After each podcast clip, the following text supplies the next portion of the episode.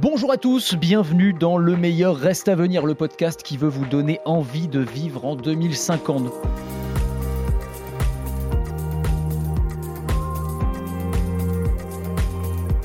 Vous commencez à connaître le principe, on essaye d'imaginer ensemble notre vie dans les années, dans les décennies qui viennent. Alors, sans se prendre trop au sérieux, on n'a pas non plus de, boule de cristal, on ne lit pas l'avenir ni dans les entrailles de poulet ni dans les algorithmes, mais on essaye de comprendre les pistes qui sont explorées par les chercheurs, les ingénieurs, les entreprises, les startups dans les domaines des, transports, de la santé, de l'éducation, du logement, avec un parti pris, celui de regarder comment la tech et l'innovation au sens large vont tous collectivement nous tirer vers le haut, avec des experts, des entrepreneurs, des architectes, des médecins,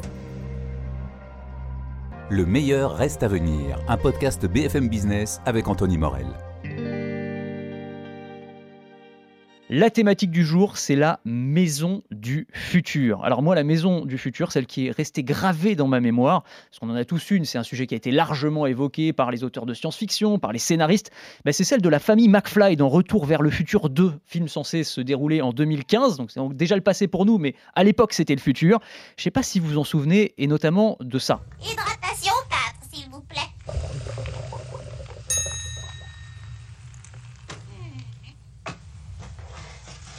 C'est prêt?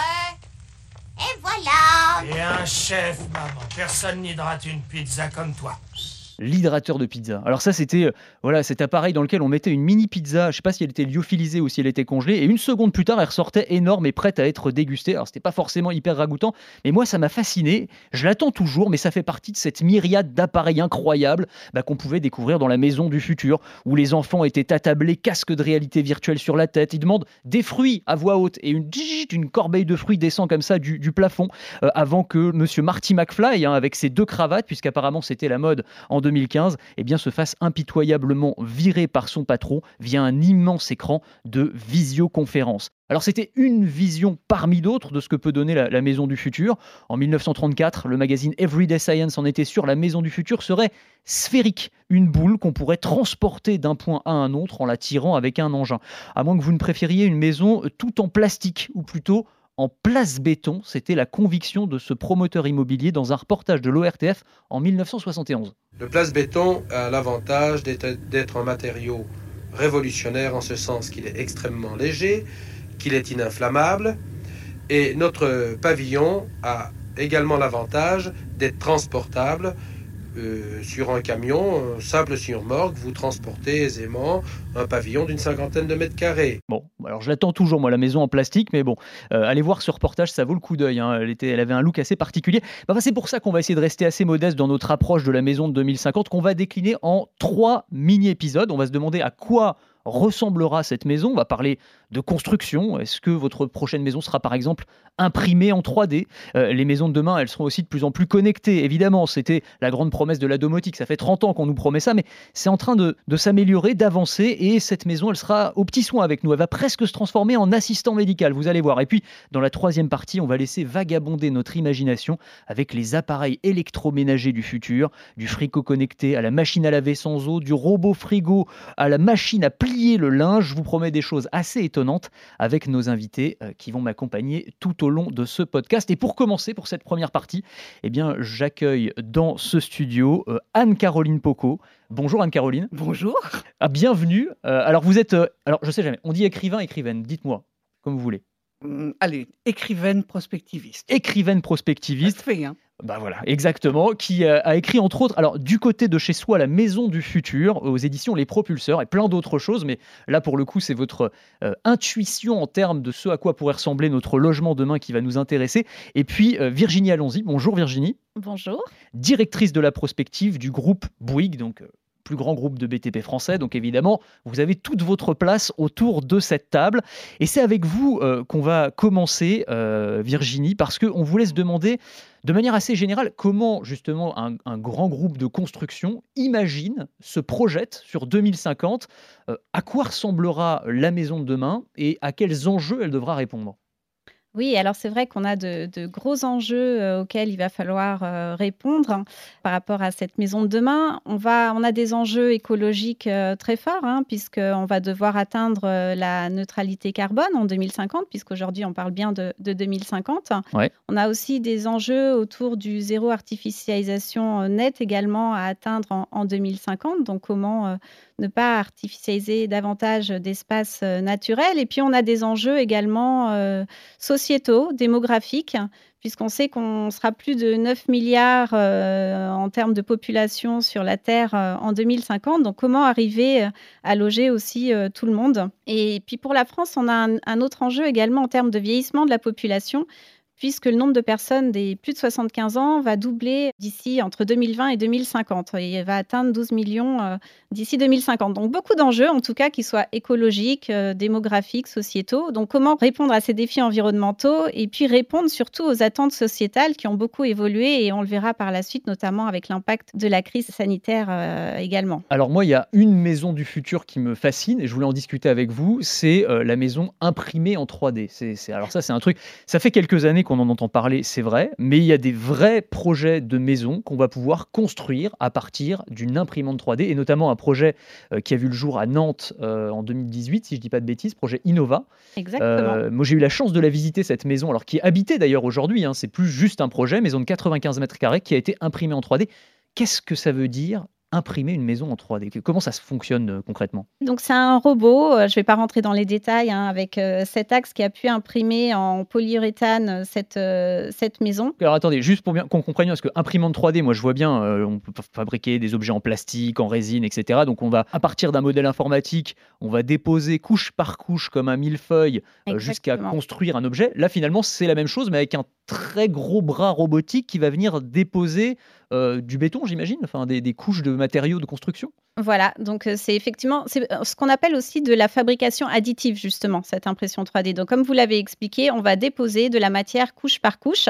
Et l'avantage de l'impression 3D, c'est qu'on peut aussi réaliser des formes très complexes qu'on ne peut pas forcément euh, réaliser euh, de manière euh, traditionnelle. On peut avoir des formes d'architecture un peu sp- spectaculaires. Et puis l'avantage de l'impression On peut faire 3D, des courbes par exemple. Exactement, et je vais vous parler d'ailleurs de cette maison Innova dont vous parlez est une maison euh, justement qui a des courbes. Ouais, c'est ça, exactement. Après, il faut trouver les meubles qui vont avec. Il n'y a plus d'angle, quoi. C'est tout est complètement arrondi. c'est très, très esthétique, effectivement. Et on m'avait expliqué à l'époque que ça avait permis d'ailleurs de contourner des arbres qui étaient là. On voulait pas déraciner les arbres, et du coup, on avait pu construire la maison euh, quasiment autour des arbres, quoi. Oui, parce que cette maison a été euh, construite dans un environnement euh, arboré et donc ça permet de bien respecter son intégration dans l'environnement et on a pu éviter les arbres. Après, l'avantage de l'impression 3D, c'est que justement on utilise moins de matière, donc il y a moins de déchets. C'est aussi euh, plus rapide, ça a moins de nuisances en termes euh, de chantier hein, par rapport aux, riverains. Et on a fait, en fait, euh, pour compléter, donc Innova, c'était en, en 2018. Euh, là, il y a une autre impression, un pavillon d'accueil qui a été réalisé qui s'appelle La Sphère à Harfleur dans le 76. C'est un pavillon d'accueil d'un ensemble de logements sociaux et donc il a été imprimé également en 3D. Et là, on a utilisé environ euh, 30% de béton en moins que sur une construction traditionnelle de forme identique en imprimant sur des surfaces également euh, très minces. Question très, euh, très concrète et- très terre à terre, mais est-ce que pour le, euh, le- l'habitant, donc l'acheteur du bien, ça coûte moins cher du coup parce que le chantier dure beaucoup moins longtemps? On dit de, de l'ordre de quelques jours pour construire une maison ou pour la monter de A à Z. Effectivement, on utilise moins de matières premières, donc on, on imagine que ça a un impact au niveau du prix aussi. Oui, alors pour l'instant, nous sommes encore beaucoup dans des expérimentations. Aujourd'hui, on n'a pas cette phase encore d'industrialisation au niveau de l'impression 3D. Et d'ailleurs, euh, par rapport à ce sujet euh, économique, je pense que c'est plutôt la construction hors site, l'industrialisation de la construction qui va apporter euh, plus de bénéfices au niveau euh, économique. Et on n'a pas une idée de, de quel type d'économie ça pourrait faire réaliser à terme, une fois que ce sera effectivement euh, démocratisé, ce genre de choses? De l'ordre de quelques, quelques pourcents, euh, 10, 20 Oui, il y, y a plusieurs scénarios. Ça pourrait être une vingtaine de pourcents, mais là encore, c'est vraiment euh, ça, tôt. voilà, ça a travaillé au, au cas par cas. Et A- Anne-Caroline, alors vous en, vous en parlez, vous, de l'impression 3D justement dans, dans votre livre. Est-ce que vous imaginez, vous, vous décrivez plusieurs maisons et appartements fictifs mais plausibles en s'appuyant sur des technologies qui existent? Et alors, euh, je vous cite, vous parlez d'un- d'un appartement qui s'appelle le modulaire. L'appartement est en permanence transformation. Les occupants déplacent les cloisons, utilisent l'imprimante 3D ou des briques en béton allégé pour construire de nouveaux espaces. Quand c'est la crise du logement, ils accrochent une pièce supplémentaire à la façade. Donc l'enjeu, c'est ça, c'est aussi la, la modularité, le fait qu'on va pouvoir euh, construire des maisons à la demande finalement. Alors, l'impression 3D, d'abord, euh, je voudrais juste rajouter, c'est qu'il y a aussi beaucoup d'expérimentation avec d'autres matériaux, avec Oui. des déchets, des déchets de riz, des déchets de cacao, des tissus. euh, donc, on pourra aussi imaginer que demain, on puisse imprimer des maisons à partir de nos déchets. Ouais, absolument. Donc, C'est ça, intéressant ça aussi. le, le coût est moindre. Et donc aussi, euh, on pourra fabriquer beaucoup plus vite. Ouais. Il faudra peut-être aussi prévoir qu'on puisse aussi détruire aussi vite qu'on a construit. C'est-à-dire d'envisager déjà des lois en disant, si vous construisez dans un temps très très court, vous pouvez aussi détruire dans un temps très très court. Ouais, c'est pas Qui veut dire aussi que les villes vont se transformer si on a euh, ce genre d'approche. On peut avoir euh, un immeuble éphémère. Aujourd'hui, la construction, c'est on le fait pour le temps, mais on pourrait envisager des constructions éphémères Absolument. Ou Après- réversible. et réversibles. Alors le côté modulaire, c'est qu'il y a tout de même une aberration déjà dans le logement aujourd'hui, c'est-à-dire dire on évolue au niveau d'une famille, par exemple, on est euh, deux, trois, quatre, euh, on reste dans le même appartement, puis tout d'un coup on est dans un grand appartement euh, euh, de cinq pièces où on est euh, plus qu'une seule personne.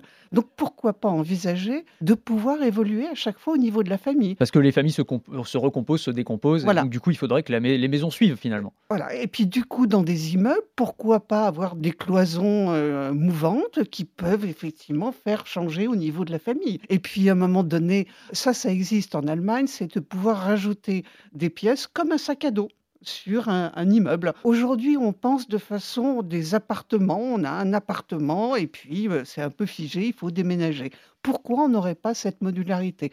Et puis après, on aurait aussi le partage ce qui est tout de même assez important dans des espaces. Les partages euh, d'espaces de travail, de façon euh, évidente. Les partages aussi de tous les outils qu'on utilise rarement. Par exemple, une perceuse, vous l'utilisez combien de fois? Moi, moi jamais, mais je, je suis, je suis Oui. très très peu bricoleur. Mais, Oui. mais c'est vrai, vous avez Mais raison. euh, c'est à peine, en moyenne, c'est à peine trois minutes. Donc vous imaginez an. un atelier partagé finalement euh, Un pour, euh, atelier avec ouais. toutes les choses. L'appareil à raclette, vous ne faites pas des raclettes tous les soirs. Ah, moi même. si, j'adore. Mais non, non, vous avez raison. Effectivement, on pourrait partager. Non, non, mais, mais c'est intéressant. Alors, au-delà de ça, d'ailleurs, euh, euh, comment est-ce que l'avènement du télétravail dont vous parliez, la crise sanitaire qu'on a connue, euh, a une incidence sur la façon dont on va réfléchir la maison de demain? À votre avis, je vous pose la question à toutes les deux. On va commencer par vous, Anne-Caroline.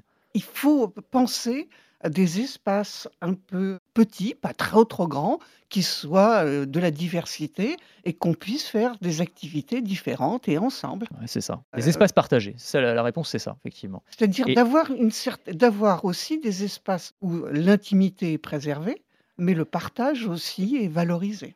Effectivement, avec l'impact notamment de la crise sanitaire, aujourd'hui, on est en recherche de cette modularité, hein, comme l'a évoqué euh, Anne-Caroline. Et donc, on, travaille beaucoup sur euh, cette modularité intérieure, où on peut avoir des cloisons amovibles, comment transformer euh, finalement son salon et puis en espace de travail quand on en a besoin dans la journée. Et puis, pour rebondir sur ce qui a été dit aussi tout à l'heure, les espaces partagés, il y a aussi beaucoup de réflexions pour intégrer à l'échelle d'un bâtiment, d'un immeuble, ces espaces partagés où on peut trouver des espaces de coworking, par exemple. Parce que finalement, tout le monde n'a pas euh, forcément envie non plus de travailler euh, chez soi et n'a pas forcément toujours les bonnes conditions. Et c'est aussi agréable et ça permet de créer du lien social, de pouvoir euh, avoir des tiers-lieux.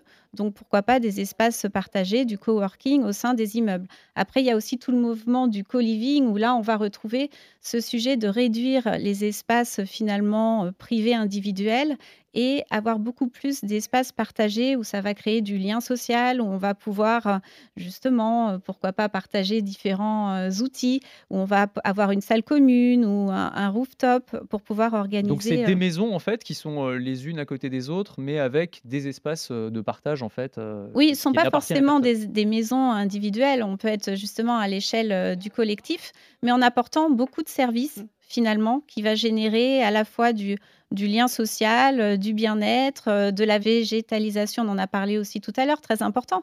Comment demain on va lutter contre les îlots de chaleur urbains C'est important de, davantage végétaliser justement la ville et aussi nos espaces en fait. Et puis avoir des poules sur le toit. Hein.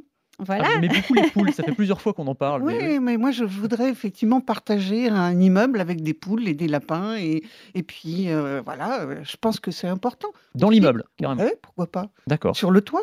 Pourquoi effectivement tous les toits de Paris ne seraient pas euh, obligatoirement réaménagés avec un peu des espaces verts, des espaces potagers avec un, toitaginier qui vient s'occuper du toit? Vous, vous parliez aussi, alors je, reviens euh, au, mode de construction, mais dans, votre livre, vous parlez aussi des tiny houses, qui est un mouvement qui est très intéressant, qui est alors né euh, alors vous, vous le faites remonter au Corbusier, vous. En 1952, mm. vous dites il a, il a construit un cabanon en bois dans le sud de la France où tout était pensé pour vivre dans un minimum d'espace. Euh, il y a eu aussi euh, la crise des subprimes aux États-Unis qui a vu ce, mouvement après la crise immobilière de petites maisons, de petits espaces qui coûtent pas trop trop cher. effectivement, est-ce que c'est quelque chose qui va exploser dans les années qui viennent? Et là, je reviens à ma question sur la construction. C'est-à-dire l'impression 3D est parfaite pour ça. C'est-à-dire qu'on peut construire très rapidement une petite maison qu'on peut habiter peut-être quelques années, qui n'a pas forcément vocation à rester là éternellement etc. Je pense que 70% des personnes vont vivre en ville. Donc, il faut chercher tous les espaces. Alors, les espaces, ça va être les petits interstices entre des immeubles, ça va être de construire des étages supérieurs, ça va être de chercher un peu d'autres façons de pouvoir loger les gens. Et puis aussi, eh ben, on voudra aussi un petit peu peut-être bouger, c'est-à-dire pas rester dans sa, euh, dans sa maison, euh, et, pourquoi pas avoir aussi des petites maisons mobiles ou des euh, minuscules où on peut partir avec sa maison, elle soit si légère que éventuellement un drone puisse transporter sa maison pour pouvoir la mettre ailleurs. Ah carrément un drone qui transporte la maison. Mais pourquoi pas? Le meilleur reste à venir. Sur les matériaux de construction, c'est intéressant de voir euh, comment ça va évoluer. Est-ce que, est que demain, toutes les maisons qui seront soit imprimées en 3D, soit construites de manière plus traditionnelle, seront euh, construites toujours à base de, béton ou est-ce qu'on peut imaginer d'autres choses? Je vois, par exemple qu'il y a une grosse tendance sur les maisons et même les immeubles, voire des gratte-ciels. Au Japon, ils sont en train de réfléchir à des gratte-ciels en bois. Est-ce que ce sont des pistes de réflexion aujourd'hui, euh, par exemple chez Bouygues? Ce sont plus que des pistes de réflexion, puisqu'on a déjà énormément de, de construction en, bois. Et puis d'ailleurs, notre entité Bouygues Bâtiment France Europe a quand même pour objectif d'ici 2030 d'avoir 30% de, projets en construction bois.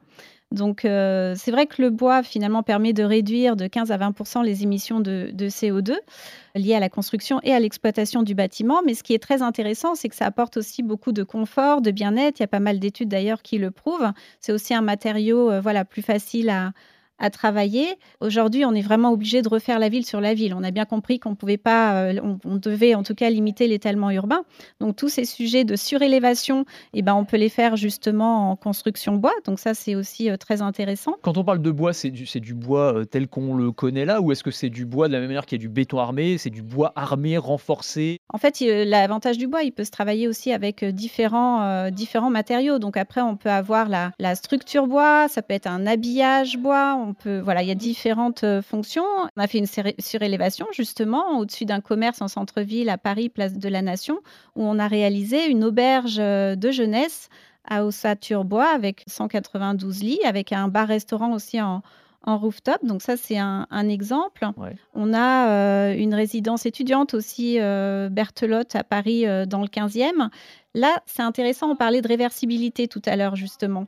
Eh ben, c'est la réhabilitation d'anciens bureaux qui ont été transformés justement en une résidence étudiante avec 139 euh, chambres et donc avec euh, des murs à ossature bois et qui sont euh, justement isolés en bottes de paille compressées et issus de circuits courts. Donc on voit bien qu'on va pouvoir utiliser beaucoup plus de matériaux biosourcés, qu'on va être aussi dans des modes où on va privilégier, si on peut, enfin tant qu'on peut, le circuit court pour répondre aussi à ces enjeux écologiques. Et le tissu, par exemple. On peut aussi recycler le tissu. Oui. Pour construire des maisons Oui, pour construire des maisons. C'est-à-dire tout peut être recyclé. Et on pourra avoir aussi peut-être des, des briques de stockage d'énergie. Des briques de c'est-à-dire du béton qui serait capable de stocker de l'énergie D'accord. Ça, c'est en train de se développer. Alors j'avais vu le béton conducteur d'énergie, mais le Non, béton stockeur d'énergie, Ouais, intéressant stockage. aussi. ouais. C'est-à-dire stockage de l'énergie solaire. C'est-à-dire qu'on va prendre des matériaux euh, classiques, on va le dire comme ça, et on va leur donner des super pouvoirs d'une certaine Mmh. manière. Donc le stockage d'énergie, moi j'avais lu des, des bétons auto-réparants aussi, la, la maison Ouais, de demain voilà. qui pourrait se réparer toute seule, ça c'est quelque chose au- au- à, à quoi on peut réfléchir. Ou euh, par exemple réparer ses, quand il y a une fissure, elle va se résorber toute seule, cicatriser comme de Bah, la peau ça, il y a beaucoup de matériaux auto-répérants. Avec les nanotechnologies, euh, c'est quelque chose qui évolue euh, dans ce sens. Et donc y compris pour les maisons, vous pensez qu'on aurait ça? En tout cas, le béton auto-cicatrisant, c'est effectivement déjà quelque chose euh, qui, euh, qui existe. Et donc, c'est, euh, on- il y a plusieurs laboratoires de recherche hein, qui travaillent sur ce sujet-là. Et donc, on va s'appuyer soit sur des gels, des champignons ou des bactéries qui vont pouvoir justement aider à réparer, auto-réparer des fissures qui peuvent, euh, qui peuvent exister. D'accord. Alors moi j'avais une... même le plombier du futur, oui, ce sera euh, les nanotechnologies et les biotechnologies pour pouvoir réparer nos fuites sous l'évier. Ah, Ce serait pratique ça. Ouais. J'ai un dégât des eaux en ce moment, je vous assure, ça, m'arrangerait bien. Alors j'avais, oui, si j'avais lu un truc passionnant sur la myco-architecture aussi, l'architecture à base de champignons, euh, et c'est-à-dire qu'on est capable aujourd'hui de construire. Alors c'est des expérimentations, je ne sais pas si euh, c'est euh, quelque chose sur lequel vous travaillez euh, chez Bouygues, euh, mais euh, en gros on part de, de mycélium, donc qui est la racine du champignon, et on construit des briques euh, qui sont extrêmement solides en fait, qui sont euh, aussi solides que des briques visiblement, qui sont résistantes au feu. En fait, on met du mycélium, on met euh, des euh, déchets organiques. Le mycélium mange la- le déchet organique et forme un moule en forme de brique, et on est capable comme ça de, de réaliser des constructions. Ça, ça fait partie des, des- des- des matériaux de Oui, demain. la, la- la maison vivante aussi, hein, c'est-à-dire euh, dans certains arbres, et on va évoluer, euh, pourquoi pas aussi euh, exploiter euh, le vivant dans la ville. Exactement, bah ça c'est tout le sujet du biomimétisme très important, qui est une approche qui consiste à s'inspirer des principes du vivant, justement, comme le disait Anne-Caroline. Donc non seulement on va s'inspirer des formes du vivant, mais des matériaux, des processus de fabrication et aussi des interactions entre les êtres vivants. Et donc ça c'est vraiment quelque chose qui se développe aussi euh, de plus en plus euh, dans le secteur à la fois de la construction, mais même du, du- de la ville en fait, Et ça- s'inspirer ça du prend vivant. quelle forme concrètement alors dans, le, dans, dans la maison du futur? Ben, après, il y a, y a beaucoup euh, d'expérimentations sur, euh, sur ces sujets-là.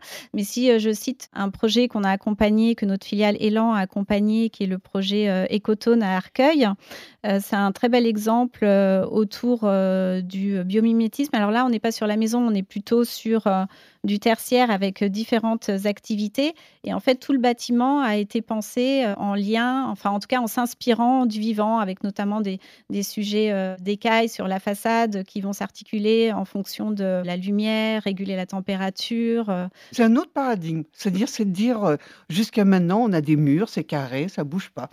Et ben pourquoi pas aussi euh, construire à partir du vivant et donc on aurait des appartements qui vont qui vont un peu évoluer. Absolument, c'est intéressant ça. Et alors, il y a un autre enjeu euh, qu'on a un tout petit peu évoqué, mais c'est l'enjeu euh, écologique et énergétique. On parle beaucoup des passoires énergétiques en ce moment. Euh, quel type de matériaux on pourrait utiliser ou quel type de technologie et d'innovation pour euh, justement d'ici 2050 euh, eh ben, arriver à avoir des maisons qui soient plus respectueuses de l'environnement et qui soient plus des passoires, qui soient plus des passoires. Non, qui soient productrices d'énergie. voire productrices d'énergie. Voilà. oui. Mais non, parce qu'il faut Ouais. aller un peu plus ambitieux. C'est vrai. Je suis d'accord, que ce soit des maisons à énergie positive, par exemple. On a par exemple un concept building qui s'appelle ABC Autonomous Building for Citizens qui a été développé à, à Grenoble. Et là, ce qui est intéressant, c'est que c'est un concept d'habitat autonome, donc qui est habité hein, depuis un an, puisqu'il a été euh, livré il y a, il y a un an. Et l'objectif, c'est en fait de réduire euh, de deux tiers la consommation de l'eau issue du réseau de ville. Donc, euh, on va aussi euh, utiliser justement les eaux de pluie, réutiliser les eaux grises. C'est 70% d'autonomie en énergie visée, donc là notamment avec entre autres de la production d'énergie euh, renouvelable, et puis une réduction de 40% des déchets euh, ménagers. Donc c'est vraiment de réduire d'un facteur 4 l'empreinte du bâtiment de logement collectif sur les infrastructures urbaines.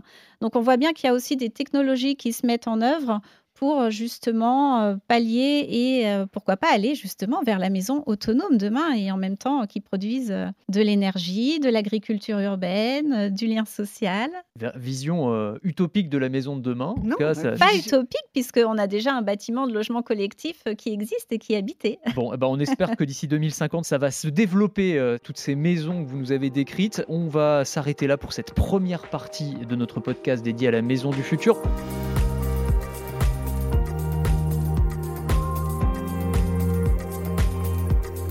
Là, on a bien décrit l'extérieur de la maison, on a vu à quoi elle allait ressembler. Il est grand temps d'entrer dans la maison et de se demander euh, comment cette maison va transformer nos vies à travers des appareils électroménagers incroyables, à travers des objets connectés, et comment elle va euh, nous chouchouter dans les années qui viennent.